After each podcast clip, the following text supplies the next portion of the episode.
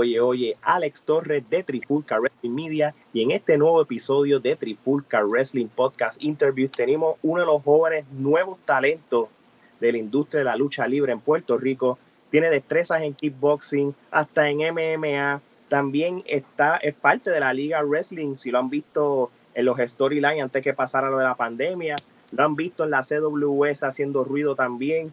Este, pero sin más preámbulos, aquí con ustedes, el arquero Samuel Olmo. bienvenido, bienvenido, Samuel. Saludos, saludos, saludos.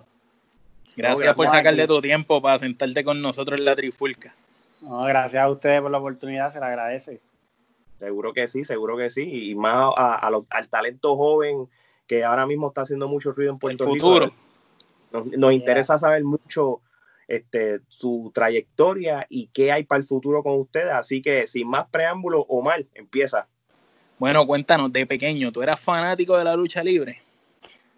Bueno, mira, este, de pequeño es bien raro porque de pequeño como tal, en casa lo que se hacía era artes marciales. Mi papá es maestro, es mi maestro de artes marciales, es octavo dan Kiyoshi de karate pinahuense.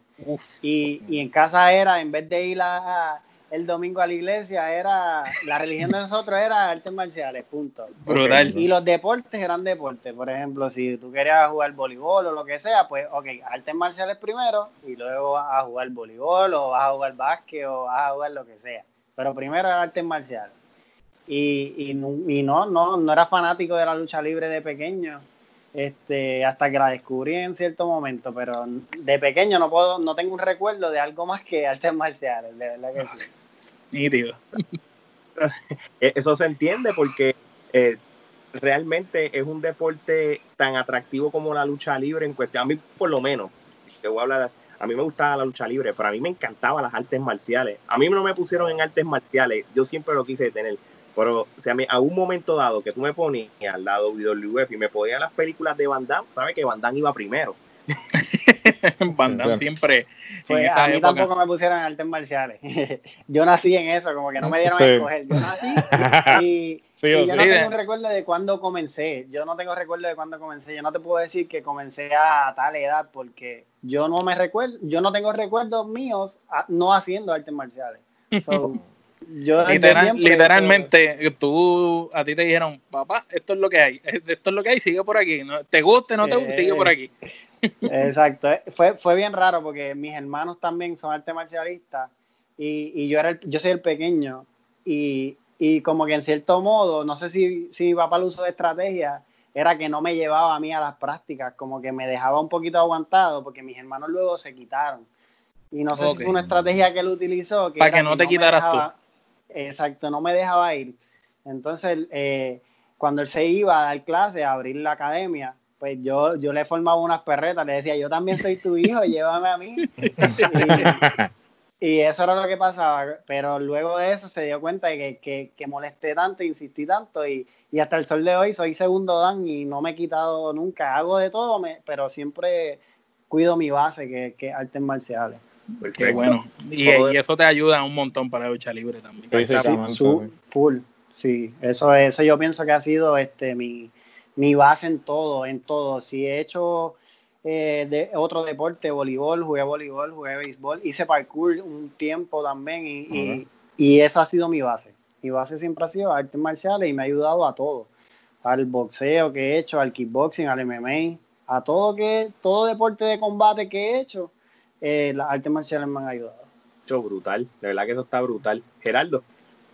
Eh, básicamente, pues, cuando comenzaste a ver lucha libre como tal, ¿qué producto consumías? Este, ¿Solamente de Estados Unidos o veías el producto local?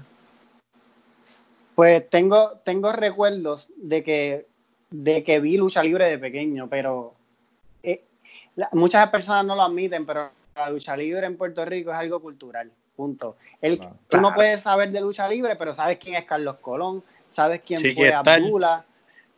Exactamente, yo no, no era súper fan de lucha libre, pero yo sabía quiénes eran. So, que, que, eso es algo que marca que la lucha libre es algo cultural en Puerto Rico. Y nada, eh, veía, me acuerdo que veía muñequitos cuando me levantaba los weekends y en el Canal 4 y de ahí mismo partía a, a salir a Capitol este, WWC, perdóname.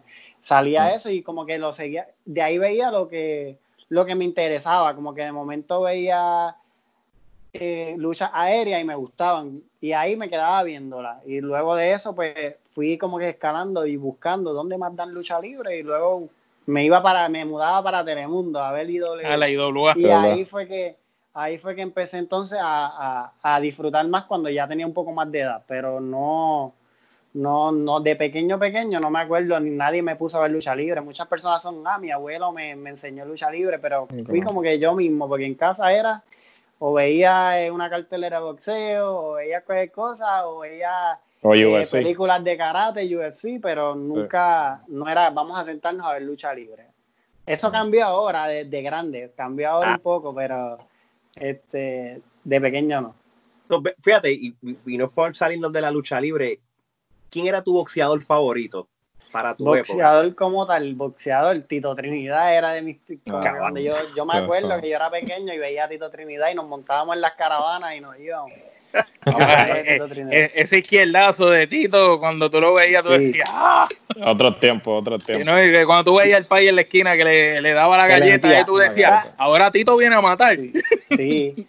Y yo me comparaba mucho con eso, porque mi papá siempre estuvo en mi esquina y eso era como que otra cosa. Yo era, al igual, llegué a un tiempo que me acuerdo que llegué a ver en Capitol los ángulos que salía Eddie contra, contra Carly y me iba en el viaje porque mi hermano también era karateca, eh, yo era karateca. Y tu papá en el medio. También. So, yo me iba en el viaje de Carlos Colón, Eddie y, y Carly.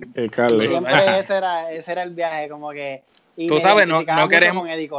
No queremos regalar ángulos aquí, pero WWL debería tomar nota de eso de hacer un ángulo con un día que tú tengas una, una, cuestión familiar con tu hermano y tu papá y pueden hacer una tremenda historia contigo. Ah, están viendo ahora lucha libre ellos, no la veían, pero gracias a mí, ¿verdad? Como que no han tenido la opción de, de, verla.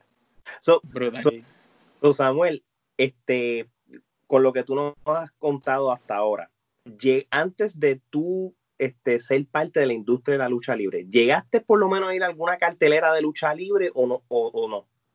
Sí, eh, de tanto insistir a mi papá, de tanto insistir a todo el mundo, me llevaron una vez pero no tengo el recuerdo de qué cartelera fue que vi. Pero me oh. acuerdo que vi a Carly Colón. Vi a Carly Colón que luchaba en maones con camisilla, me acuerdo de eso. Ah, ah pues, pues, tú, fuiste, eh. pues tú fuiste para los 2000 bajitos, para, para Capitol. Pues, porque Carly con el pelo cortito, ¿verdad?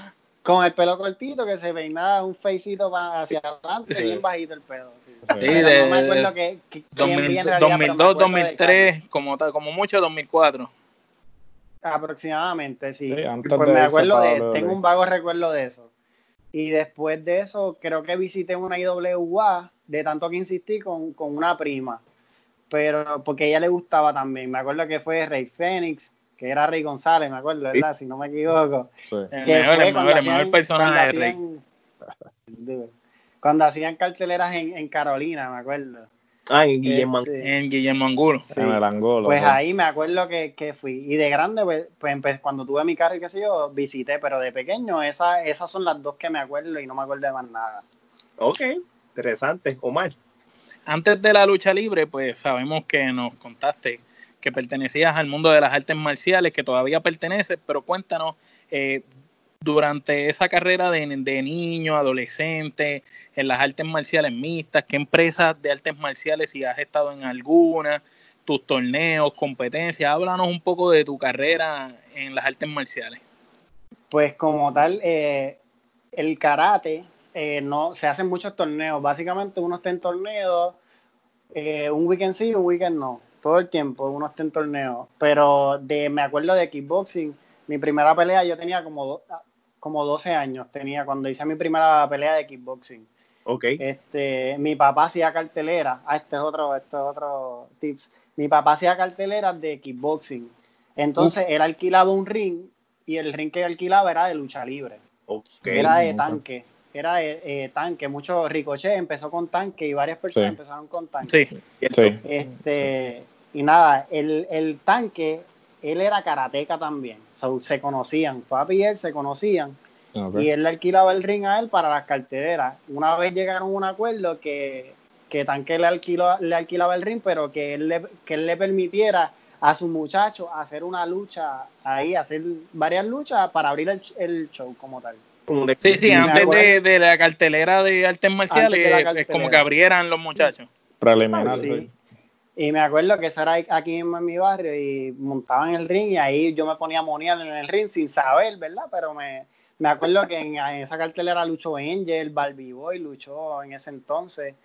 Y antes de eso, pues se abrían, se, abrían las carteleras de kickboxing con, con, lucha libre. Y siempre yo estaba más pendiente a lucha libre, pero... pero te picaba la vena, te picaba la vena. Me picaba full porque yo... Sí, sí, mano, definitivamente. Pero como que era... En casa no se respetaba tanto la lucha libre como, como yo la respeto ahora cuando la conocí. Y no se respetaba no por, porque no lo mereciera, sino porque se desconocía de ella. Claro, claro. Pero este sí, él abría, él hacía las carteleras, nada, en esa fue mi primera aparición que hice kickboxing. Y no quise volver, no quise volver, hice kickboxing mi primera pelea y, y esto es malísimo, yo no vuelvo. Pero luego de eso hice, hice ocho peleas más. En kickboxing quedé, nunca perdí, fui invicto en kickboxing, hice ocho peleas de kickboxing. luego de eso, eh, seguí entrenando artes marciales porque el kickboxing no tenía mucho auge para este lado, era para el oeste, para allá, para el sur. Y, llegó Top Combat, es una compañía de MMA que estuvo en Puerto Rico. Sí, este, Que hicieron cartelera en el Choliseo, en el Choliseo. y todo eso. Sí, me acuerdo. Este, pues ahí pude seguir entrenando, entrenando y, y llegué a eso. Tuve un maestro de Jiu-Jitsu, hice Jiu-Jitsu, mi papá me trabajaba de kickboxing hice boxeo y entonces llegué a lo que eran las artes marciales mixtas, buscando siempre, yo soy una persona que nunca me gusta quedarme en lo mismo, y, pero las únicas ramificaciones que podía desarrollar de deporte eran a través de, de deporte de contacto, de combate, porque si no, era como que no se respetaba en casa. No, okay. Era ah, o contacto o nada. Sí, no, pues, pero entonces dentro del mismo contacto tú fuiste tratando de evolucionar. De, ok, ya cogí esta parte, la domino, brinco para esta, sigo acá, excelente. Pero siempre, siempre, siempre miraba lucha libre, como que siempre estuvo eso presente en mí.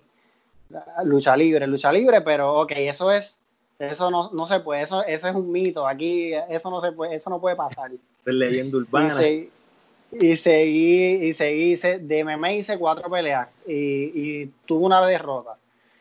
Pero aún así. pero, tienen un récord brutal. Pero todas fueron para Top Combat, porque tengo entendido que estaba Top Combat y, y Máximo, creo que era otra empresa. Y Máximo Fighting Championship. Máximo Fighting Championship, que hicieron un par de carteras. Pues para Máximo. Eh, ellos eran. Sí, cierto, es verdad. Sí, yo, estuve, yo fui, yo fui como Top eran como competencia. Sí eran como un poquito de competencia y si tú eras de Top Combat, pues no podías ir a máximo y así sucesivamente. Y luego de eso, eh, Top Combat creo que cayó y nada, se quedaron haciendo carteleras pequeñas y, y seguí participando, pero esas no iban para récord, eran como fogueos. Por eso yo nunca las cuento. sí, porque hubo un problema ahí con el con recreación y deportes en un momento dado que estaban estableciendo un reglamento de MMA y entonces pues muchas compañías se quedaron en el, en el tintero porque pues no los aprobaron para hacer carteleras. Él sabe, él sabe, él sabe. Eso mismo fue lo que sucedió. Este, nada, y me quedé con ese récord de 4 y 1. 4 y 1, pero siempre, siempre seguí entrenando lo mío, que era el karate, las artes marciales. Y luego de ahí hice parkour, buscando, siempre me gustaron las acrobacias, ignorando el gusto por la lucha libre, pues buscaba cómo hacer acrobacias de otra forma. Y fui, de ahí salí a hacer parkour. Empecé a hacer parkour y competí en parkour y en torneos que hacían aquí en Puerto Rico que son bien, la liga era bien pequeña, pero se hacía parkour en Puerto Rico. Interesante, porque llegué, a hacer parkour cierto tiempo y pero siempre, siempre estuvo mi mira en lucha libre, lucha libre, lucha libre. Oye, este, ¿cuán intimidante es meterse al octágono de Mixed Martial Arts? Eh, yo creo que es súper intimidante, pero lo que te da seguridad es tu entrenamiento. Tu entrenamiento es lo único que te da seguridad ahí, porque ahí no hay salida. O brincas la jaula y quedas con un cobarde, o pelea. Una de dos. No, pero es que eso es una jaula, ya una vez tú entraste, eh, eh, no hay break. no hay vuelta atrás. o, le cae encima o te cae encima. Oye, y hablando, hablando acá, ya que estamos en esa, en esa misma línea, porque pues yo asistí a unas cuantas carteleras allá en Puerto Rico, yo soy también fanático del MMA. Este, ¿Cómo tú ves? Porque en Puerto Rico yo creo que, y lo te pregunto desde tu, desde tu experiencia, ¿no? De estar en una escuela, de estar en la, en la disciplina toda tu vida. Este, ¿Tú piensas que a los peleadores en Puerto Rico tienen un énfasis más en eh, énfasis más en el grappling y no le dan tanto énfasis al striking? Porque por lo, por lo que yo pude percibir en muchas peleas es que todos iban como que rápido al takedown, pero como que no establecían el striking primero para luego este, hacer, hacer el takedown. Y como que las luchas a veces como que en vez de artes marciales mixtas parece un torneo de jiu-jitsu o un torneo de, de grappling, y es como que, mira, o sea, una cosa es una cosa, ¿no? O sea, un torneo de grappling o jiu-jitsu, pues se, uno va a buscar eso, pero MMA, pues, incluye todas las disciplinas. ¿Cuál es tu percepción en cuanto a eso? Pues lo que yo, ¿verdad? Te puedo decir, según mi experiencia, este, cuando uno entra a esa jaula, uno va a darlo todo y tú vas a usar lo que, lo que con lo más seguro que tú te sientas. Ah. Si tú, si tú vas a hacer lo que es el jiu-jitsu o el grappling, pues tú vas a utilizar el grappling. Yo tuve mi maestro de jiu-jitsu, mi maestro de boxeo y mi papá que me trabajaba el kickboxing, pero mi base siempre la tuve presente que era el striking. Pero eso no significaba que, que no tuviera mi, mis habilidades, mis herramientas en, en lo que es el grappling ¿verdad? Y muchas veces, pues, en una de mi primera pelea, mi segunda pelea, el tipo a las manos no se iba y eso era lo que me tenía seguro a mí de que, que yo iba con él, pero no me funcionaba. Y entonces, pues, tuve que recurrir a, la segunda herramienta, que era el, el, grappling. Y mi segunda pelea la tuve que ganar por sumisión, porque el tipo a las manos no se caía. So, uno tiene que estar ready para lo que... Para no, claro, para todo. Que pasa.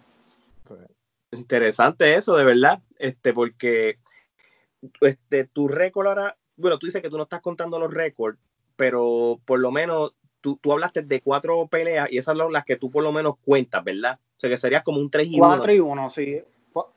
4 y 1. Exacto.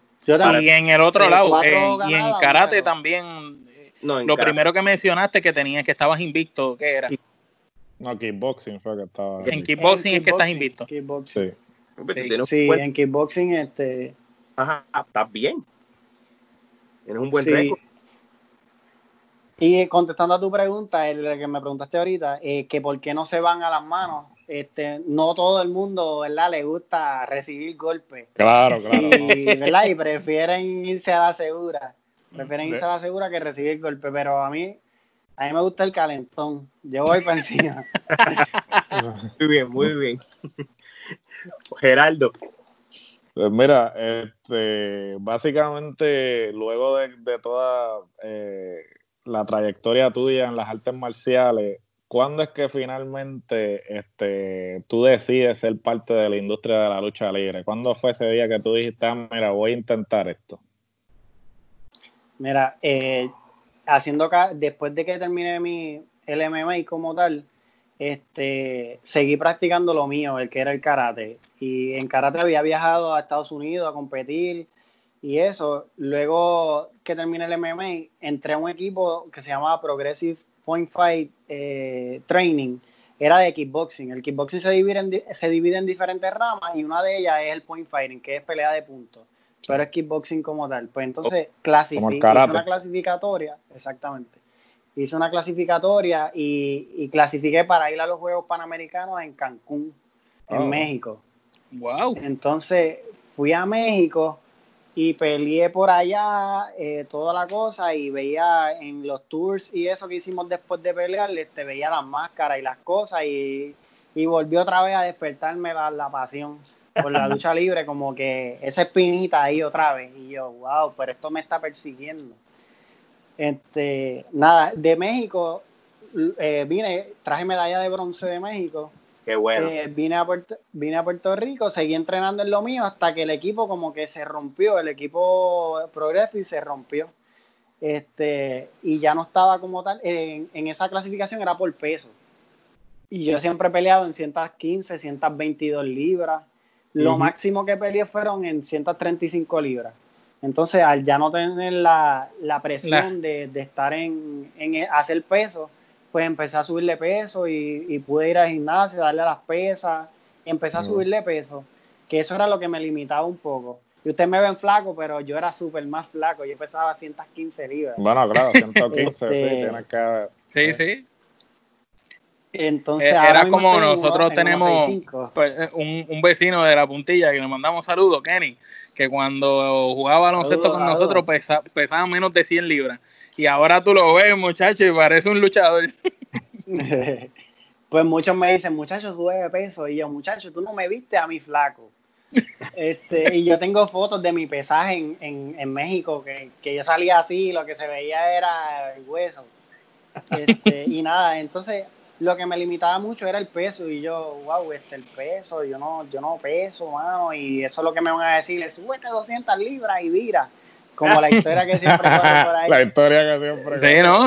La, la, historia que dicen que es verdad, que si no pesabas 200 te tenías Que, que, ir. Y es, y es real, eso ha cambiado un poco. Eso ha cambiado un poco, pero es real. Y yo lo tenía consciente, como que luego que vine de México, pues que dejé de, de pelear por peso, pues decido hacer pesa y qué sé yo, y pude subir un poquito. Y dije, coño, no, y si ahora me meto y lo intento, tengo yo trabajo, puedo pagar las clases yo, papi no está encima de mí porque yo vivo solo. Este, Como que no perdías nada. No perdía nada, exactamente. Y lo consulté con mi esposa y le digo, oye, ella me apoya en todo, en todo lo que yo he hecho, ella me ha apoyado. Y le pregunto, ¿qué tú crees si hago lucha libre? Y me dice, bueno, ¿qué puede pasar? No hice lucha libre en ese entonces este, empecé a visitar, descubrir de una manera u otra, descubrí WWL. Creo que fue por YouTube que la descubrí, que empecé a interesarme la lucha libre de Puerto Rico de nuevo y la busqué por YouTube y encontré WWL y fui a un evento. Me acuerdo de ese evento que, que luchó la tercera generación contra los Meléndez y Huesa y Mafia, si no me equivoco. Creo que fue esa lucha. Y, estuve ahí en ese, en ese bleacher y yo siempre soy de los que busca el ver el backstage. A mí me gusta ver lo que está pasando tras bastidores en todo lo que hago. Por eso la interioridad, la interioridad del negocio. sí, por eso empecé a hacer stunts también, porque me gustaba ver qué pasaba, qué, qué hay detrás de, de, una película. Yo me siento a ver una película y yo no estoy pensando en lo que está pasando, estoy pensando en cómo hicieron esa toma, de ese ángulo, cómo editaron ese efecto. Yo, yo siempre busco ese, me voy en ese viaje. Y así a, nosotros nos pasa eso con, con, las luchas. Cuando vemos las luchas, ya no vemos las luchas simplemente como fanáticos, sino, pero ¿por qué él no hizo esto? Debió haber usado la psicología y bla, bla. Eh, suele pasar. Te pone demasiado analítico. pues así, en, en, ese mismo mood estaba yo, en ese bleach ese día. Y yo estaba analizando yo, él hizo un, un moonsault, un backflip, yo le llamaba. Eso yo lo hago. Y lo veo que, hace un, un springboard y yo, en parkour yo hago un monkey flip. Eso yo lo puedo hacer también. Y seguía buscando, comparando. Y yo, pero, ¿y qué, está, qué, qué hay detrás de esto? Yo puedo hacer eso. Y nada, y seguí visitando carteleras, seguí visitando luchas hasta que le escribí a Tommy Diablo porque encontré la escuela de Tommy Diablo en YouTube y Tommy me dice, muchacho, esa escuela yo la cerré hace años. Tírale a Mike Mendoza, que, que Mike Mendoza está los sábados. Él me contestó así mismo y me dio risa porque yo no había visto la fecha del video. Y, era súper viejo. Tommy Diablo joven. pero no, fue, no fuiste el único, porque un par de gente que hemos entrevistado llegan a Mendoza a través de eso, de que Tommy Diablo les dice, mira, ya yo cerré, ve a donde él. Parece que Tommy Diablo, pues exacto, es como el que todo el mundo reconoce como el maestro de la, de la juventud. Sí. Pues yo le conté esa anécdota, esa anécdota a Tommy Diablo y me dijo eso mismo, muchacho, tú sabes toda la gente que yo he mandado para donde Mendoza, Mendoza me tiene que pagar la comisión. Pero él me dice eso, él siempre envía personas a donde Roger, a donde Mendoza. Eso fue lo que me dijo y eso, eso deja mucho que decir porque, ¿verdad? Si te recomiendan un caballo, te recomienda a tal sitio es porque ese sitio es bueno. y agradezco que, llegué, que llegué a donde Mike y no a otros lugares, ¿verdad? Este, Y nada, entonces eh, le, le, escribo a, a eh, Tommy me dijo sobre Mike. Entonces voy a donde ya le escribo a Mike y Mike me dijo, espera el sábado y yo te escribo el sábado. Y ay, muchacho, este no me Eso huele a truco. Eso que, No me llamen, que yo te llamo que vio mi, mi, foto de perfil que me veo bien flaquito y, y, no, me va, no me va a coger. No me va a llamar. y yo me acuerdo que hasta ese día cambié la, la foto de perfil y yo me cambiar esta que es de karate. Y a lo mejor él me ve de karate y me ve una persona. Y le llamó la atención, y le llamó la atención. Pero en verdad era, era uno pensando, porque yo soy bien analítico y, y, está, y yo me hice una película en mi mente. Nada, él llegó al sábado y me escribió, porque él, él respeta mucho el negocio y no le daba el, el, la localización del lugar a todo el mundo. Y él, él respeta mucho y eso yo lo admiro de él. Me, me, envió el location, me envió el location cuando yo, él, él esperó que yo, me, que yo le escribiera el sábado a ver si eran reales mis ganas de, de estar ahí y le escribí y entonces ahí me envió el location. Sí, y llegué hasta donde él, llegué a donde Mike. Ok. Y oye, háblanos de, de, cómo son tus entrenamientos, un día de entrenamiento en el Espíritu Pro Wrestling Dojo para Samuel Olmo. ¿Cómo, cómo, cómo es eso? Llévanos, llévanos a particular, un sábado. Te voy a hablar de, de, mi primera práctica. Dale, dale. Mi primera práctica, ¿verdad? Este, yo siempre he hecho ejercicio, siempre he estado en, en ese rush de, de, combate y todo eso, y no, no me fue tan mal. Vamos a decir que no me fue mal. Eh, empezamos a hacer el, el cardio que muchas personas te dicen, el cardio está brutal, pero yo estaba acostumbrado. Yo sí, porque ya tú venías con ese background que te ha ayudado. Eh, exacto, pero entonces eh, cuando descubrí que empezamos a hacer caídas, yo hice las rodadas, todo me salía bien y, y, ellos se quedaban como que, oye, le sale todo bien. No me habían preguntado qué yo hacía todavía, no me habían preguntado ni nada. Este, y las caídas, cuando empecé a hacer caídas me salían porque ya había hecho anteriormente, yo hacía videos y cortometrajes que, las llevé a eso, las caídas, y me salían súper. Este, hice las caídas y ya ahí el cardio existía, pero al tú hacer una caída, ese aire se te va a... en segundos. Sí. tú puedes tener el cardio del mundo, pero el cardio de lucha libre es distinto al cardio de, boxeo, al cardio de béisbol, a, a, cualquier tipo de cardio. El cardio de lucha libre es de lucha libre. Punto. Interesante eso al hacer, al hacer las caídas me salían bien, todo me salió bien. Yo no había aparentado dolor, no, no reflejaba nada. Yo estaba, no, yo puedo, yo puedo, yo tengo que demostrar porque yo soy flaquito y tengo que hacer las cosas mejor que todo el mundo para que me consideren.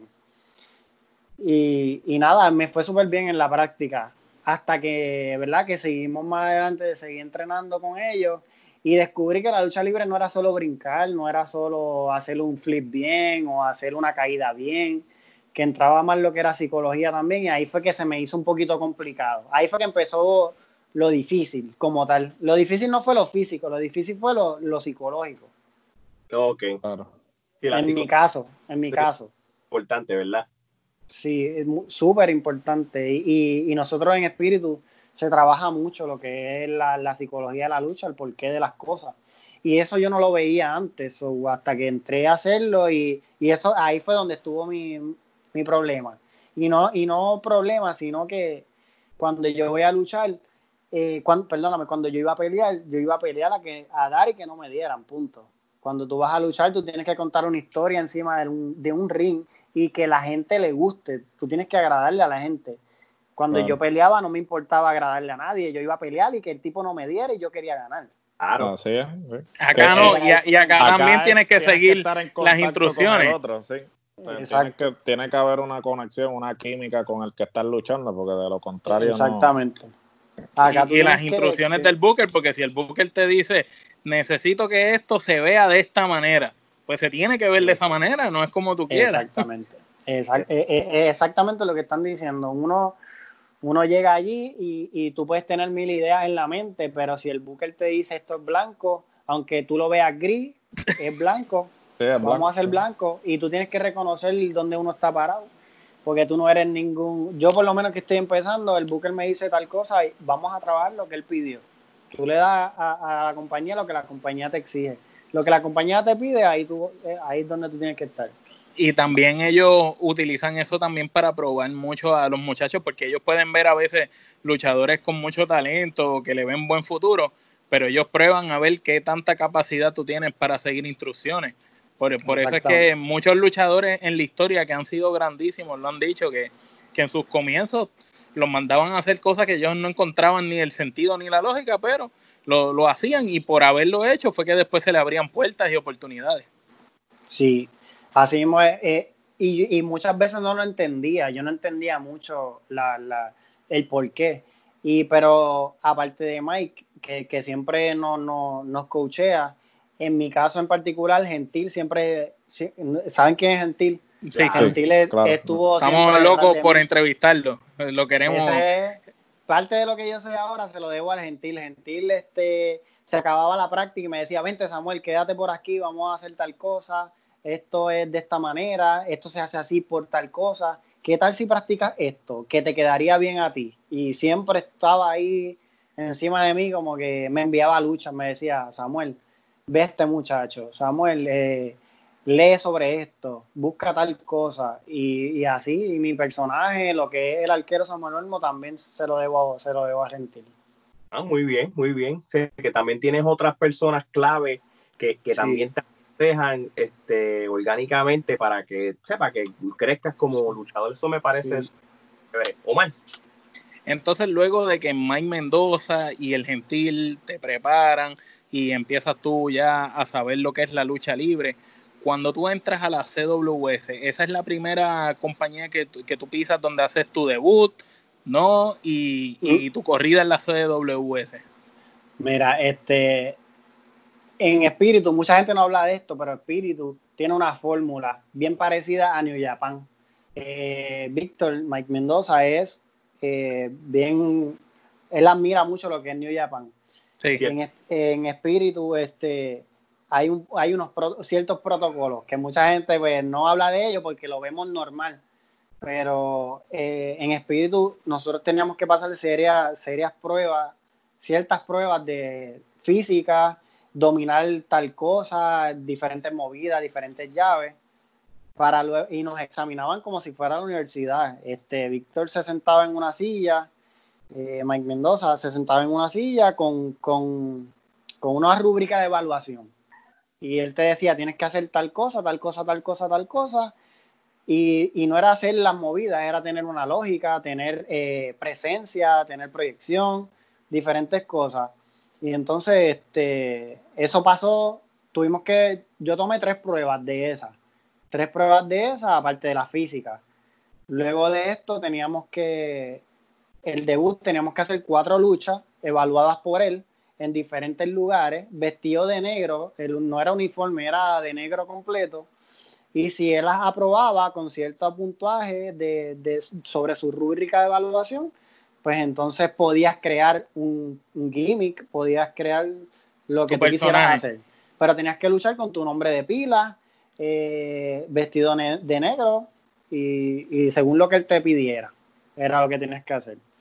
Y así eso está brutal porque eso le crea, eso le crea una estructura a los muchachos en el negocio y les crea un respeto por el negocio. Y cuando estamos a Mike, él no, nos dejó saber eso, que él toma bien en serio esto y, y se enfatiza mucho en el respeto. Y básicamente eso se ha notado porque esta cepa de talentos nuevos que con los que él ha trabajado, pues se ve en ustedes el respeto que tienen, no solo y admiración por él, sino por el trabajo y por la lucha libre. Y eso da mucho que decir.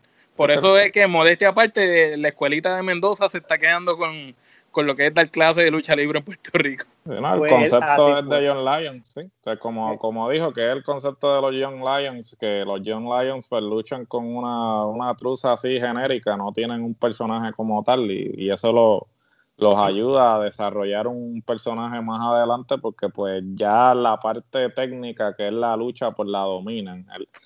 yo creo que en ese aspecto, si, de esa manera, eh, estructurarlo de esa manera ayuda al desarrollo del luchador porque se, domina una eh, la destreza de lo que es la lucha y luego entonces se enfoca en lo que es el personaje. Exactamente, pues eh, así fue que, pude crear lo que, gracias ¿verdad? a ellos y a ese y a ese protocolo, lo que es Samuel Olmo. Y Samuel Olmo salió hace, que sigo con mi nombre de pila como tal, pero que salió hace muy poco. Y yo llevo ya dos años y medio en, lucha, en, en la lucha libre como tal. Me tardé un año y medio en subirme un ring.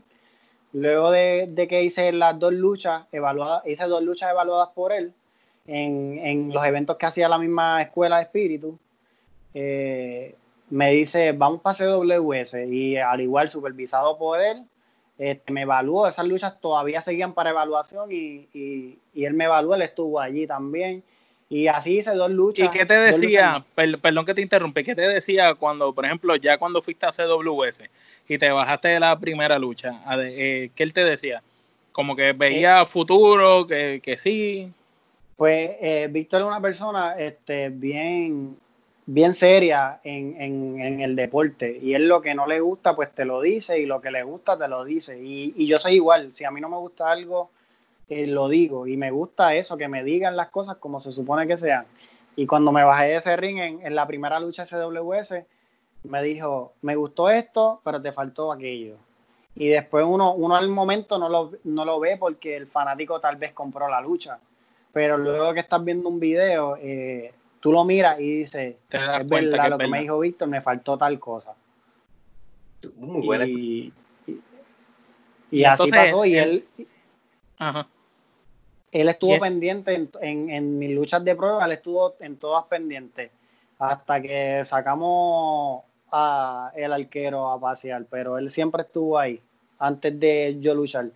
Algunos compañeros, ¿verdad? Eh, no pasaron por el proceso, porque en el segundo evento de espíritu, pues querían más que fuera de, de la escuela como tal y faltaban personas, pero habían estudiantes que ya estaban casi listos esa, eh, eh, salieron a luchar, el hijo del enigma salió a luchar y, salió muy bueno. Él salió muy bueno, pero él, él fue así mismo, no había terminado sus pruebas, pero llegó, estaba listo y de ahí pues entonces salió.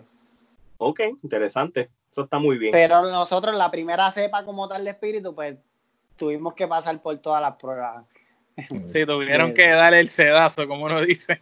Y entonces, fueron, los, conejillos de India, básicamente.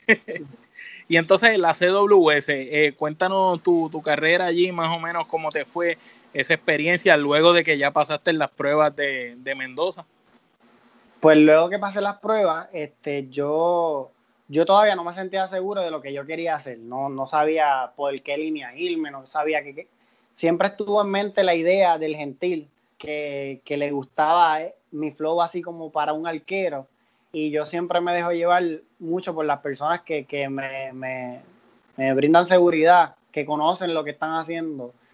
Pero aún así todavía no tenía la seguridad yo. Y yo dije, pues bueno, vamos a seguir vestido de negro, con mi nombre de pila, con la música que me quieran poner ellos. Porque si yo hago las cosas mal ahora, se va a quedar en el novato, no se va a quedar en, el gimmick que saqué y, y, y, salí y hice algo mal y todo el mundo se va a acordar de que el arquero hizo tal cosa mal. este, pues seguí ahí hasta que me sentí seguro y entonces fuimos construyendo, construyendo el arquero. Pero en CWS llegué a ser campeón en Super Crucero, eh, me fue muy bien ahí, esa es la escuelita. Y CWS me dio una seguridad en el ring que no tenía, eh, CWS me dio eh, la proyección que yo necesitaba en cuanto a luchar para el público y no para mí, luchar para, el compañero y no tanto para mí, esas cosas que yo no conocía, o tal vez las conocía, pero no las había puesto en práctica en el film como tal, con público, con gente, pues CWS me brindó esa, ese conocimiento. Como uno dice, la calle, CWS me brindó la calle que yo necesitaba. La carretera, exacto, la carretera que tenías que correr para poder desarrollarte. Y cuando llegué, ¿verdad? Eh, eh, que tuve la oportunidad de llegar a la WWE, este, ya yo me sentía, ¿verdad? Que estaba ya, me sentía listo para llegar ahí porque había corrido diferentes, estuve en varias independientes. Siempre estuve en CWS fijo, pero estuve en otras independientes que me dieron la seguridad de llegar a donde yo estoy, a, donde llegué, a WWL o la liga. No, que este, ¿cuánto, ¿cuánto tuviste entonces la CWS? ¿En qué año fue esto más o menos?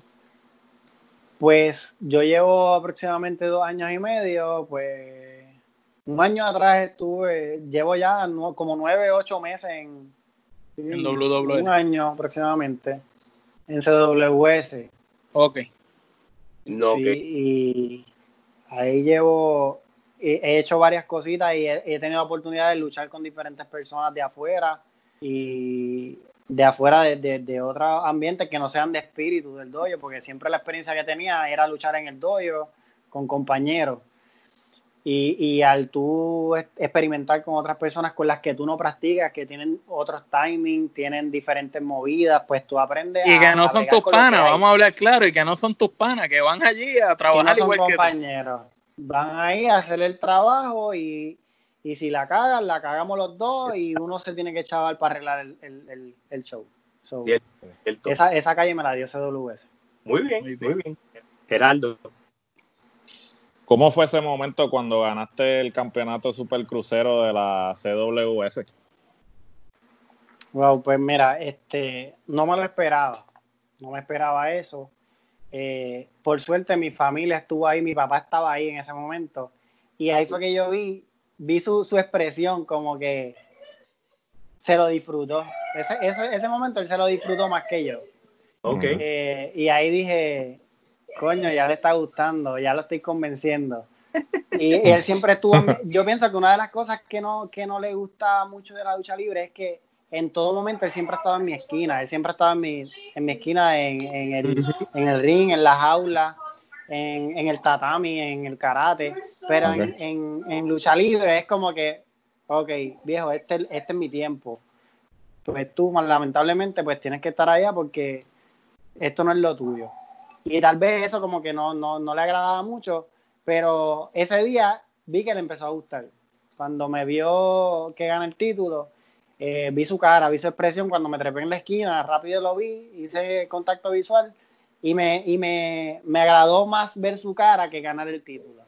Sí, porque imagínate, nosotros que todos somos padres, uno se pone en ese lugar, tú ves a tu hijo que tiene un logro importante, que tú toda la vida has estado ahí con tu hijo en los deportes, muchachos, cualquiera. Uno empieza, ese es mi hijo, ¿sabes? El que ganó es mi hijo. Eso fue bien emotivo y, y, no, y, no, y, tan, y no tanto por eso, sino por, por, por darle la cara a decir, viste viejo, que, que esto también tiene valor. Se puede. Claro, que obvio, sí. Uy, qué bueno, de verdad que muy buena anécdota la que contaste. Oye, este recientemente te vimos en la Liga Wrestling. Este, cuéntanos de, de cómo Samuel Olmo está en la Liga Wrestling ahora mismo. Pues antes de llegar a la liga estuve en, en lo que era WWL trabajando de worker. Eh, me decían, sale hasta tal cosa, pues vamos a hacerla porque por algo se empieza. Muy bien. Ah. No a todo el mundo le gusta eso, pero según el coaching que yo tenía, pues fui con otra mentalidad. Me dijeron, eso es parte del trabajo, eso es parte de, la industria, tienes que empezar así, así, y mete mano, eso no es malo. No, tal vez pues, otras personas lo ven como mal, pero eh, según mi coaching, ¿verdad? No todo el mundo empieza en bandeja de plata, hay que arrancar por lo que te den, hay que cogerlo. Yo, sabes que yo, yo pienso de esa misma manera, porque tal vez si tú no empiezas desde abajo, no aprendes a respetar, eh, porque si tú sabes, si tú empiezas siendo un estelarista, tú no aprendes a, respetar el que abre la cartelera. Y es tan importante él como tú, porque si ese muchacho hace, eh, no, no va a trabajar, tú no vas a llenar un estadio solo con una lucha, ¿me entiendes? Entonces, pienso que esa disciplina de que algunos luchadores los llevan a que monten el ring, a que hagan trabajos para otras personas, son necesarios para que la lucha funcione. Ahora que mencionas lo de montar el ring, eh, se me olvidó contarle en espíritu. Los eventos de espíritu es parte de la disciplina de, y la tradición del dojo. En los eventos de espíritu, los estudiantes montan el ring los estudiantes luchan, los estudiantes desmontan el ring. Y no significa que no haya personal para hacerlo, porque cuando tú alquilas un ring te incluye a persona que lo monta, pero eso es más bien este, parte de la disciplina y, la tradición que, lleva Mike Mendoza. Y se hace de esa manera. Pues nada, en WWE llegué a. Eh, hice, salí en un, Royal, en un Battle Royal, Royal Rumble. salí, hice una aparición y luego de eso, pues no, me llamaron más nada. No tenía gimmick aún. Yo todavía no tenía personaje ni gimmick. Y fui, hice lo que me, se me pidió. Le hice un salve también a, a, creo que fue al Bronco. Le hice un salve al Bronco en el ángulo del conciliario. Y salí, cogí un lazo de del bien sabroso. Pregunta que te hago, ¿cómo, ¿cómo se sintió estar con eso súper pesado, como le dicen? Porque donde toda la vida se ha conservado con ese físico. Wow, pues yo los veía a ellos en la televisión también. Cuando yo, yo los vi, yo comparto camerino con ellos, pero el camerino también se nos educa a nosotros en espíritu, se nos educa de todo. El camerino, hay personas, ¿verdad?, que se merecen su espacio por, su respeto, por, el, ranking. Y ellos son uno de, esas personas. Donde el llegan allí, saludan a todo el mundo con todo respeto el Bronco es una dama, ese es un caballero. Todo el mundo lo dice. Se paran, eh, ellos se van a su esquina y uno no los molesta, punto. me dijeron, vas a recibir tal cosa, y yo, ok, pero no había captado hasta que salí a hacer ese salve. Llego, entro al ring y yo me sentía como una hormiga. Y cuando ese macho me dio ese lazo, eh, yo se lo vendí con, con, lo mejor que pude. Muy bien. Este, y fue una experiencia brutal porque yo verlos en la televisión y, decir, ese macho me dio un lazo, yo vi el replay 30 veces. Imagínate. que buscarla, que eh, buscarla. Nada, hice, hice varias cositas en WWE hasta que aún así sin uniforme y sin nada, ya había pasado mis pruebas, pero aún así yo no me sentía, eh, ¿verdad? Todavía en decir, yo voy a ser fulano. Eh, y, me, y Víctor nos dice, Mike nos dice, les conseguí que abrieran Insurrection. Y yo, ¿qué? Tú me dices, Insurrection es uno de los eventos más importantes. Más importante de WWL. Sí, no es el más importante. Es el más, para mí es el más importante. Entonces nos dice eso y, y yo me quedo como que estoy cagado, pero vamos para encima, yo no tengo miedo. Claro. Y nada, hicimos esa lucha cuando salimos por ahí me entró otra vez lo de la psicología, el, yo lucho, yo cuando yo salía a pelear, yo peleaba para ganar, para que no me dieran. Cuando tú sales por ahí, sal para, para entretener a la gente, para que la gente te compre y mete mano. Y yo salí por ahí, eh, por ese coliseo enorme, porque nunca había estado tampoco en una, en una cartelera de lucha libre tan grande, estaba súper lleno. Salgo y me sentí súper pequeño. Yo salgo bien motivado ahí, en serio, y cuando capto que miro para arriba, para los lados, y a rayo, qué chiquito yo soy. Y ahí seguí caminando, que yo ni, ni pasé por el ring, ni saludé a nadie, yo seguí rápido para la escalera y subí.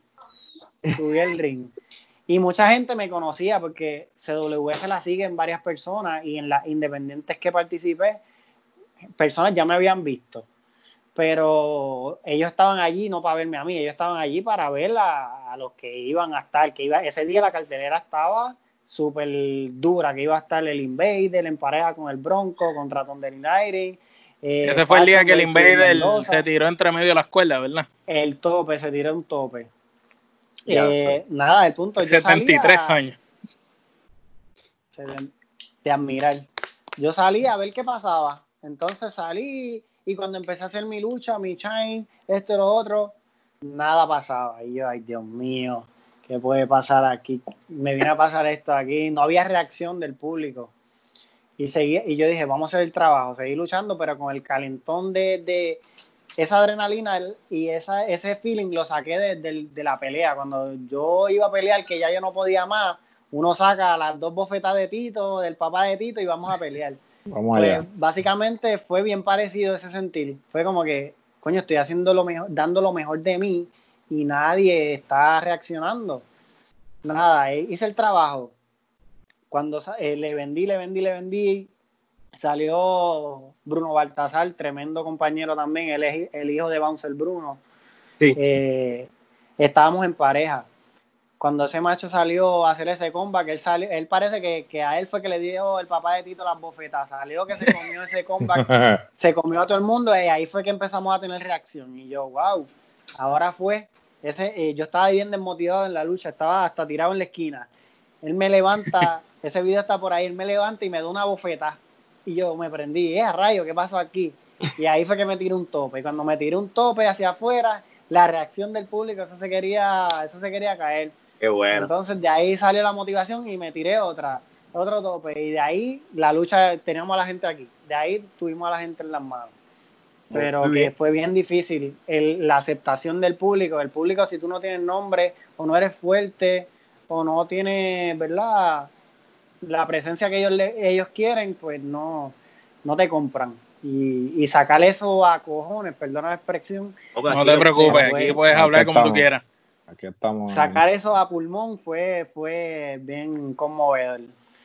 Qué chévere. fíjate, y es bien importante que, que tú, te, tú nos cuentes esa lucha como tal, porque hay mucho talento joven que, nos escucha y se pueden estar preguntando cómo debe ser ese feeling, este, esto es algo que yo quiero hacer, algo que no, qué, pensaría el público. Y tú prácticamente nos llevaste a ese día en específico, cómo la psicología tuya estuvo durante toda esa lucha, saliste, te sentiste pequeño, te frustraste porque no había reacción del público, pero entonces al final tú seguiste, seguiste, seguiste, hubo reacción del público, te pompeaste, como dicen. O sea que aquí el factor psicología es bien, bien importante y no quitarte, porque tú pudiste haber quitado, ay, que se echaba esto y que se acabe ya, pero ni mira qué pasó a lo último.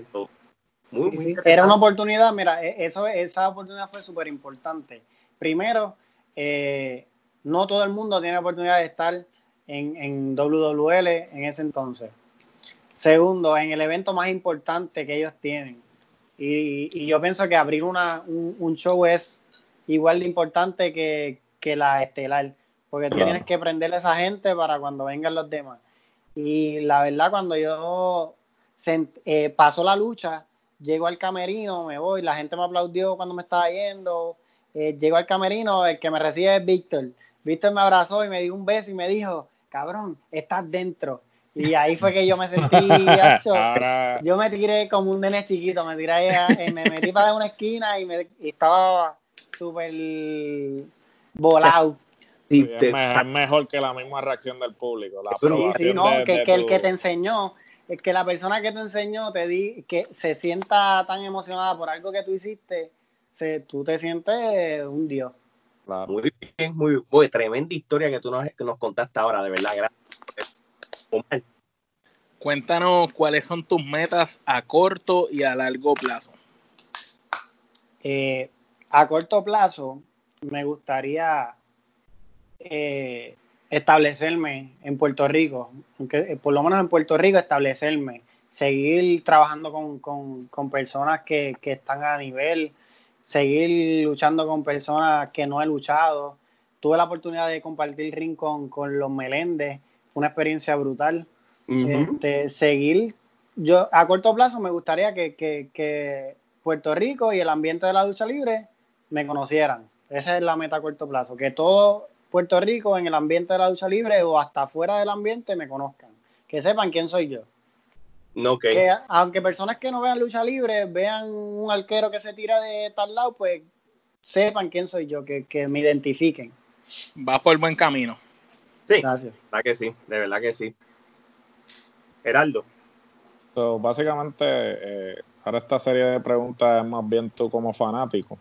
Este, vamos a empezar. ¿Cuáles serían tus top 5 luchadores de Puerto Rico de todos los tiempos? de todos los tiempos de Puerto Rico, tengo que decir Roger, el sensacional Carlito.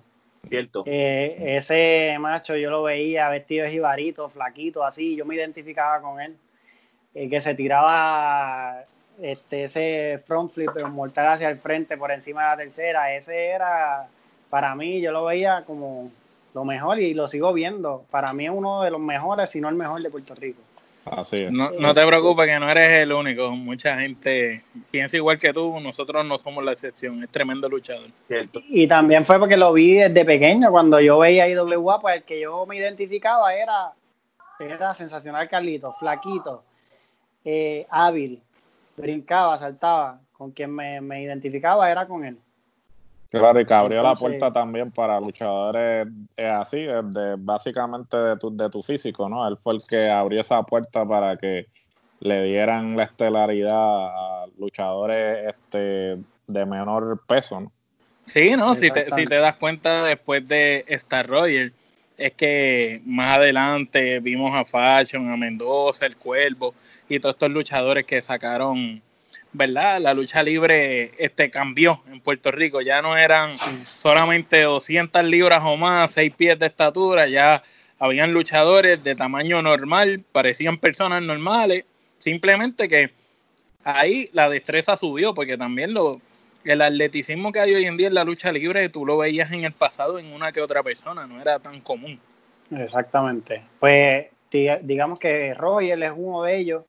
Eh, te puedo decir que Eddie Colón, siempre me identifiqué con él, como le mencioné anteriormente. que Mira, si es buen luchador, que el Undertaker lo mandó a llamar para que lo, lo pusiera en condición de ring.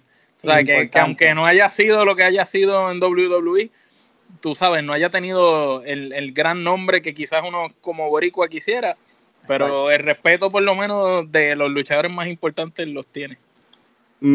Pues, pues me identificaba siempre mucho con él por, por, lo que le comenté anteriormente. Los hermanos, Carlos Colón el papá y yo era el menor, pues yo era Eddie. Ese era mi pensar. Y siempre lo vi súper hábil y me identificaba con él. Entonces, Mike Mendoza para mí es uno de los caballos. Eh, Rey González. Rey González para mí uno de los mejores de todos los tiempos en, el ring, fuera del ring, en el negocio y en todo. Rey González. ¿Cuántos llevo? Llevas cuatro. Te falta uno. Me falta uno. De todos los tiempos, si nos vamos a todos los tiempos, Chiquistal. Uf. Chiquistal tuve la oportunidad también de una independiente hacerle un salve y Chiquistar para mí, yo lo veía en la televisión y él era un rockstar. Él se salía con dinero, carros caros y esas cosas. Él se vivía, como nosotros decimos, él se vivía la película completa y eso, eso me gustaba de, de Chiquistar en todo tiempo y en el ring llegué a ver luchas de andamio que, que las vi después en YouTube y eso era, ¿quién se le ocurre hacer una lucha de andamio? Ah, sí, no, eh, eh, ese tipo de cosas solo pasaba aquí que estaban tan locos para hacer ese tipo de cosas. Y, Los 80 son otra cosa. Eh. Me gustó, me gustaba mucho eso. Su dicción en el, en las cámaras, el micrófono, él hablaba como un profesor de la universidad. Y eso me gustaba. Insultaba, insultaba finamente a la gente. no, y eso para mí es bien importante. Oye, y entonces, ¿tú tienes algún top 5 pero exterior que no sea de, Puerto Rico, Estados Unidos, Japón. Sí, lo tengo, lo tengo. Este, mi luchador súper, y no, y no es que luche como él, ni trate de igualarlo, pero para mí Tomien, Tomien ese es mi luchador, ¿verdad? Que, que yo lo veo y digo, me gustaría parecerme a él, pero yo reconozco mi trabajo dentro de donde yo esté. Yo soy, mi cuerpo es de una persona, ¿verdad? Que, puede ser aéreo, tengo la habilidad de ser aéreo, pero me gusta el striking, me gusta patear, me gusta, me gusta el strong style, pero ese es mi, Tommy es uno de ellos, Alistair Black. Alistair Black Flash, sí eso, eso, le iba a mencionar ahora porque no todo el mundo lo conoce como Tommy. Lo conoce como Tommy. Este, segundo, no está en orden, ¿verdad? Pero Sí, sí, Como, como, tú quieras. Will Osprey, para mí es uno de los luchadores más completos. Ahora mismo, todo el mundo dice ah, porque brinca, porque salta, pero ese macho te hace una lucha puño y pata y tú la compras. ¿Cierto? Para mí, él es súper. Y lo sigo desde que él luchaba en Mascarau con, con, con los Putin.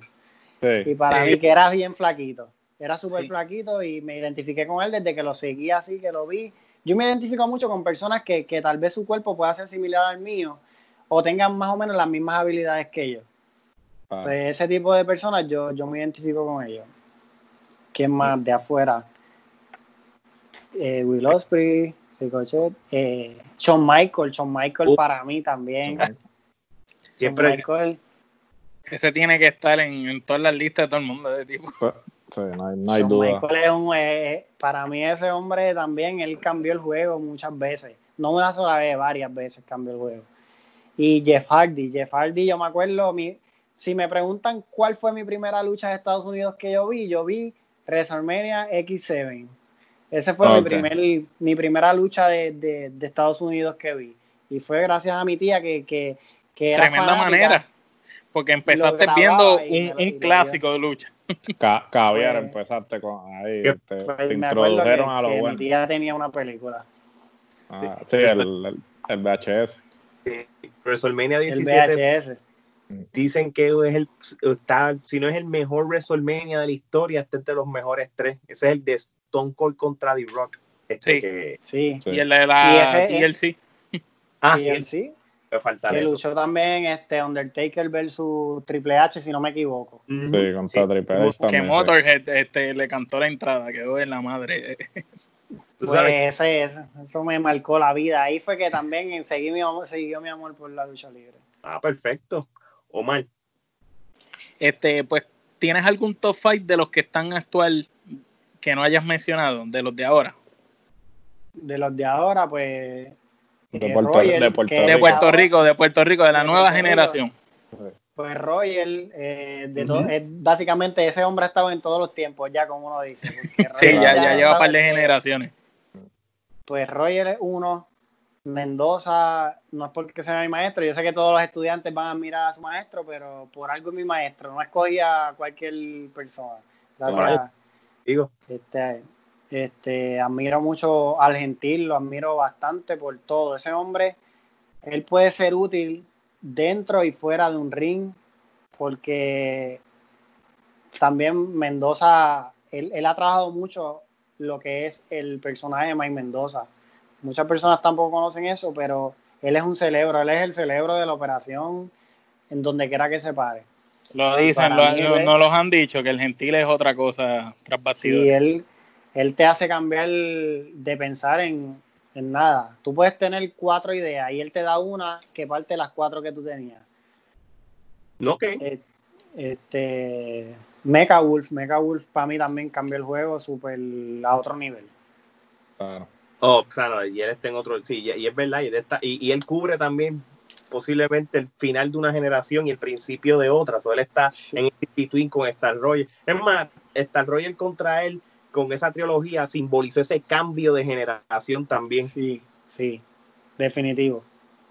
Y el quinto para mí, Mark Davison. Mark Davison es una persona que, que tiene otra visión de, de lo que es lucha libre. Él no, no se encasilla mucho en lo que lo vemos activo local, pero el hombre tiene miras, muchas miras más allá de, de lo que es la lucha libre local. Y eso se le respeta, es bien disciplinado. Claro. Eh, te- tengo, entreno con él y es súper disciplinado. Es una persona, ¿verdad?, que, que está bien puesto para, para el negocio y para, para el deporte como tal. y que quiere, que quiere y- lucha libre. exacto, hace honor a su frase de representa lucha libre. Lucha libre. Sí, él, él realmente, yo creo que él este, desayuna, almuerza y come lucha libre porque realmente Literal. La Y en esta- transformación y, que y en esta pan- y, esta- y en esta pandemia tú buscas su última lucha y lo ves en las redes y Se parece que está desayunando, almorzando ejercicio en la casa, muchachos. proteína, papi. Literal, literal. El hombre es bien disciplinado y, y él, como te digo, él ve la lucha libre más allá de un ring. Él la ve, él se levanta, eh, desayuna, como ustedes dicen, almuerza y cena lucha libre desde las redes hasta, hasta lo físico. Sí, sí. Nos dimos cuenta, lo entrevistamos y, y el día que lo entrevistamos estaba acabando de salir de hacer ejercicio en un día que se supone que no hiciera ejercicio. Sí. perfecto. Este, Geraldo, So, ¿cuál sería tu dream match o lucha de ensueño o si tienes más de una? Tengo más de una. Y, y de. Puerto Rico. Sí. Eh, este, a corto plazo voy a luchar con Oti Fernández. Y digo que voy a luchar porque eso va a pasar. Pasando. Voy a luchar con Oti Fernández. Y yo soy así, sí. Dile un mensaje ahí a Oti. va a pasar. La, la Dile- primicia, dile un mensaje. aquí. Dile un mensaje a Oti. ¿Qué le va a pasar a Oti cuando, cuando se enfrente? Bueno, le van a pasar muchas cosas, pero vamos a dar una buena lucha. Eso se lo voy bien. a asegurar. Muy bien. Este, y verdad, me gustaría compartir el ring con, con Justin Dynamite. Esto va a ser. Este, Justin Dynamite, he tenido oportunidad de entrenar con él y, y hay buena química y podemos hacer algo que, que, que va a marcar también una historia. Y yo creo que desde el punto de vista de Justin Dynamite, él también te reconoce. So, yo sé que, que, que el, el día que se dé va a ser una, una muy buena química. Eso yo creo que va a pasar. Muy Yo bien. Pienso lo mismo. Vamos a ver qué pasa. Seguro. Eso viene. Y entonces, algún Dream Match como más lejano. Que no veas como Perdóname. que al momento. Algún Dream Match que no veas al momento. Porque nos dijiste unas luchas que se pueden dar pronto. Pero algo como más, más, más lejano. ¿Tienes algo? Me gustaría luchar con, con más adelante, no tengo prisa, con Roger. Me gustaría luchar con Roger. Sería Está buena lucha. Una muy buena meta. Ojalá se dé también. Muy bien. muy bien. Y no tengo prisa, vuelvo y te digo, no tengo prisa de que se dé, pero me gustaría que fuese en el momento correcto, en el lugar correcto y, y se va a dar bien. Claro, Muy bien. Muy bien. Muy buen Paso a pensamiento. paso. Omar. ¿Te gusta luchar más de rudo o de técnico?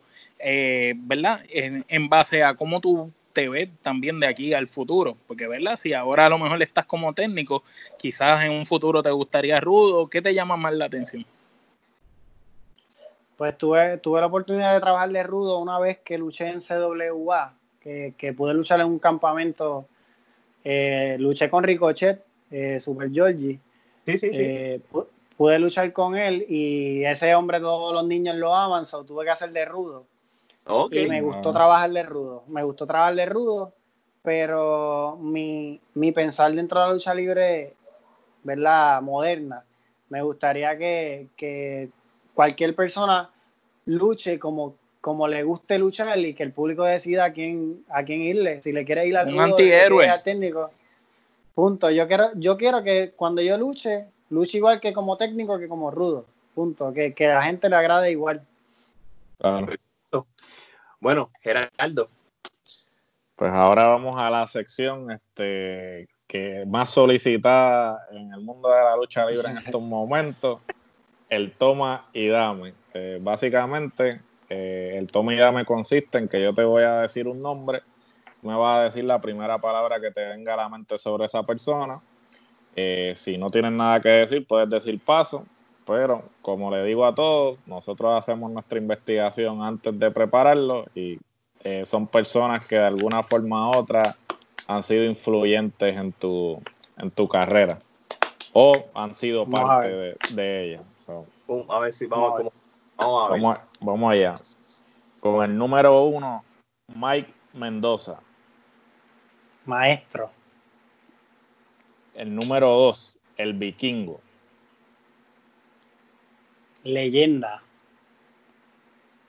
El número tres, el espíritu Pro Wrestling Dojo.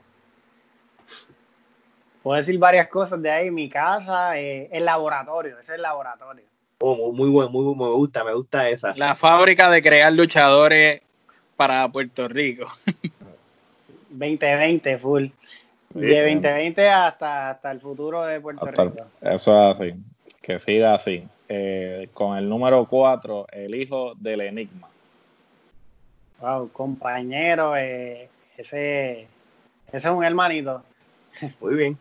Tremendo luchador. Justin Dynamite. Él era el futuro. Ahora es el presente. Y el futuro voy a ser yo. Buen dicho. Tremendo. Dicho. Ay, ay, ay. El gentil Junior. El gentil celebro. Celebro la operación. Androide 787. Otro hermano más. Ese es mi pareja en, en todo lo que tiene que ver lucha libre. Práctica, en todo. Súper. Yaide. Hermanita también. Este, esa es la que nos, nos mete presión en las redes, nos, nos pone a, a que subamos contenido y esa es la que es la mamá también. Ella es como una mamá para nosotros. El Siempre profe. está encima de uno. el profe. El profe. Eh, puedo decir, he compartido con el camerino eh, y conocedor, puedo decir que es conocedor, súper conocedor. El bronco número uno. Un caballero. Y no lo puse en mi top, pero es que él está en otro nivel, la verdad. Para mí él, otra cosa, para mí él es lo mejor que ha dado la lucha libre. Y, y, y, él es adoptado en Puerto Rico, pero para mí él es el mejor de la lucha libre de Puerto Rico. Mira, lo, lo que es él, lo que es Shane, él es de aquí ya, son gente que son... Son, de aquí ya. Sí. El Invader número uno. Wow, eso es... Con todo respeto, digamos que historia.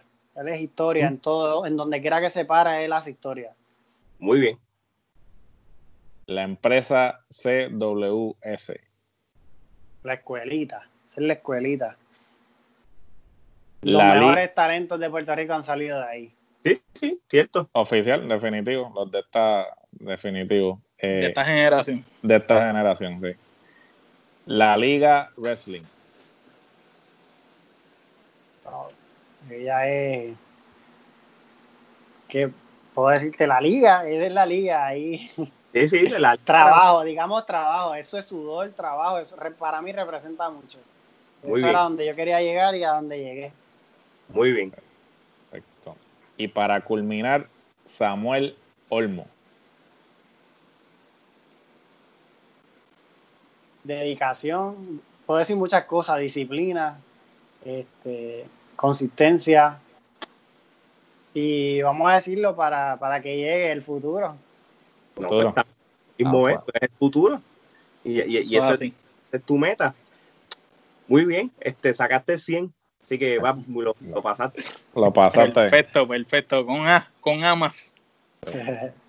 Mira, vamos ahora para las últimas preguntas de esta entrevista, que realmente ha estado, la entrevista está brutal, de verdad que la hemos pasado súper bien, así que... Gracias, igual. No, qué bueno, qué bueno saberlo. Tu carrera, en cierto sentido, acaba de empezar, llevas dos o tres años entre entrenamiento, tus luchas y todo, pero viendo más allá de lo evidente, cuando tu carrera culmine, ¿cómo tú quisieras que la gente se recordara de ti? O en otras palabras, ¿cómo quisieras que fuera tu legado? A mí me gustaría, mi legado me gustaría que fuera más, no como una emoción, sino como algo físico, algo que, que, que yo deje un lugar donde personas que le guste o no el ambiente de, todo, de la lucha libre, el combate, las artes marciales, este, puedan ir a, a, despejarse la mente o a entrenar o lo que quiera, o a, a mirar. Me gustaría que fuese un, lugar. Y ahora mismo lo tengo, gracias a Dios lo tenemos, pero me gustaría que, que eso, que eso quedara, ¿verdad?, para siempre. Y sería mi, mi academia, que existe actualmente, que es SDK Fighting and Fitness. Pero me gustaría que eso se quedara por mucho tiempo y, supieran de cómo, cómo eso se creó. Muy la información ahí de una vez para el que quiera ir allá y ver cómo tú entrenas y escuchar un par de consejos. Vamos a ponerla. Este, pues nada, eh, si quieren saber más sobre lo que yo hago y se hace, SDK Fighting and Fitness queda ubicado frente a Plaza Carolina, arriba de Rental Center eh, estamos ahí lunes a jueves, desde las 6 de la mañana hasta las 8 de la noche y se da karate, kickboxing, MMA, el boxeo y hay pesas libres para el que quiera hacer pesas. También es un gimnasio de pesas. Perfecto. Y nosotros lo vamos a poner en nuestras redes también y lo vamos a mostrar aquí en las pantallas. Así que eh, para que la gente, cualquier información, pues pueden seguir nuestras redes y las redes de él también. Y ahora, y en este podcast, para la información. Omar. Mira, ¿qué consejo tú le das a todo aquel que desea ser luchador o desea ser arte marcialista o kickboxer, pertenecer a cualquier cosa, pero le tiene miedo a fracasar? Tú siendo una persona que empezaste en esto desde chiquito, has visto los pros, los contras, las altas y las bajas. Cuéntanos qué consejo le das. Pues yo le diría, ¿verdad? Que se atrevan. El, el, el, si, si se sembró la, el interés en, su persona, ¿verdad? Es porque vas hacia algo más, ¿verdad? Nada uno pierde con probar y si pruebas y te gusta, te queda y no y tal vez no te puede gustar al momento, como a mí al principio no me gustaba el kickboxing y, y esa fue mi, mi, por donde me desarrollé, pero si tienes las ganas, puedes hacerlo. O sea, es bien clichoso, pero si tienes las ganas, puedes hacerlo. Eso es así. No está bien, eso, eso prácticamente es directo al grano. O sea, no hay, no hay manera de decirlo. Este, ¿Cuáles son tus redes sociales para la gente que, te quiera seguir? Mira, pues en Instagram me pueden buscar como olmo.pr, o sea, en Instagram. El fanpage en Facebook es Samuel Olmo, el Olmo en mayúscula. Y si quieren seguir sobre el gimnasio, pues SDK Fighting and Fitness en Facebook. Y en Google lo pueden buscar también. Perfecto. Porque lo pueden ver aquí también en la pantalla y en las redes sociales su información. Samuel, de verdad que te agradecemos un montón que hayas sacado el tiempo para nosotros. Este, de verdad que tu trayectoria, más que la lucha libre, que es prácticamente nuestro fuerte, nos, gustó mucho que nos contara tu trayectoria en, todo lo demás antes de la lucha libre. Creo que fue bastante interesante. Bueno, y que se, que se repita la visita y, y bien sabes, si eres una vez ganes ese tu primer campeonato, tienes que venir primero para acá y, y enseñar a frontear, a frontear con, el primer campeonato. Gracias a ustedes por, la exposición y básicamente como hablamos fuera de, cámara, este, ustedes están como nosotros a pulmón y desde abajo hasta, hasta donde podamos llegar. Y va a ser lejos. Gracias, gracias. Gracias, gracias. Bueno, gente, de parte de Omar, Geraldo y el arquero Samuel Olmo, esto sería entonces hasta la próxima. Gracias.